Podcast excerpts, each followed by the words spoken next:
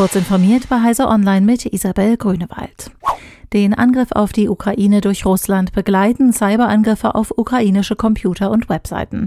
Sicherheitsforscher von ESET haben beobachtet, wie die Malware, die sie Hermetic Wiper getauft haben, seit dem späten Mittwochnachmittag Daten von Rechnern löscht und die Maschinen anschließend neu gestartet hat. Zeitstempel der Dateien weisen auf eine mehrmonatige Vorbereitung hin. Zudem sind zahlreiche ukrainische Regierungsseiten Distributed Denial of Service Angriffen ausgesetzt und dadurch nicht mehr zuverlässig erreichbar.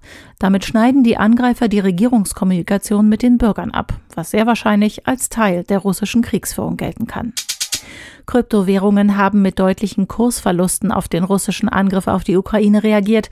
Am Donnerstagmorgen fiel der Kurs der ältesten und nach Marktwert größten Kryptowährung Bitcoin um rund 8 Prozent auf unter 35.000 US-Dollar, der tiefste Stand seit einem Monat. Auch andere Digitalwerte wie Ether, Cardano, Polkadot und Dogecoin brachen ein. Einmal mehr beweisen Kryptoassets, dass das Narrativ des vermeintlich sicheren Hafens ein Mythos ist, kommentierte Investmentanalyst Timo M Emden von Emden Research gegenüber der DPA die Verluste. Nicht wenige Kryptoanleger schreiben Bitcoin eine besondere Schutzfunktion in schwierigen Zeiten zu.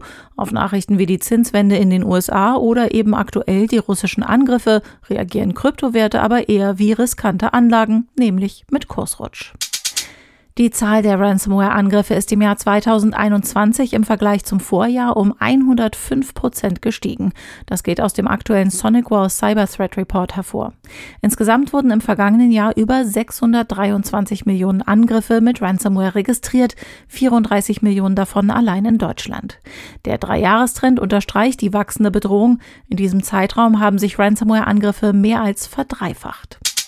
Google beendet den Support für den sogenannten Light Mode des Chrome-Browsers unter Android. Der auch als Data Saver bekannte Modus verringert die Datengröße, die für die Darstellung einer Webseite geladen werden muss. Ende März erscheint Chrome-Version M100, die den Light Mode erstmals nicht mehr unterstützen wird. Als Begründung führt Google die in vielen Ländern sinkenden Kosten für Datenvolumen auf.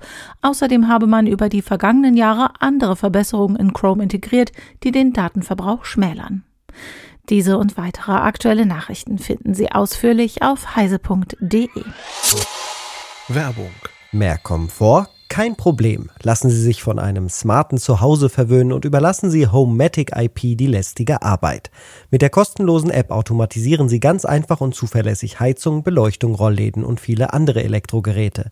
Egal ob Mieter oder Hausbesitzer, Neubau oder Sanierung, Homematic IP hat für jeden eine smarte Lösung parat. Mehr Informationen unter www.homematic-ip.com.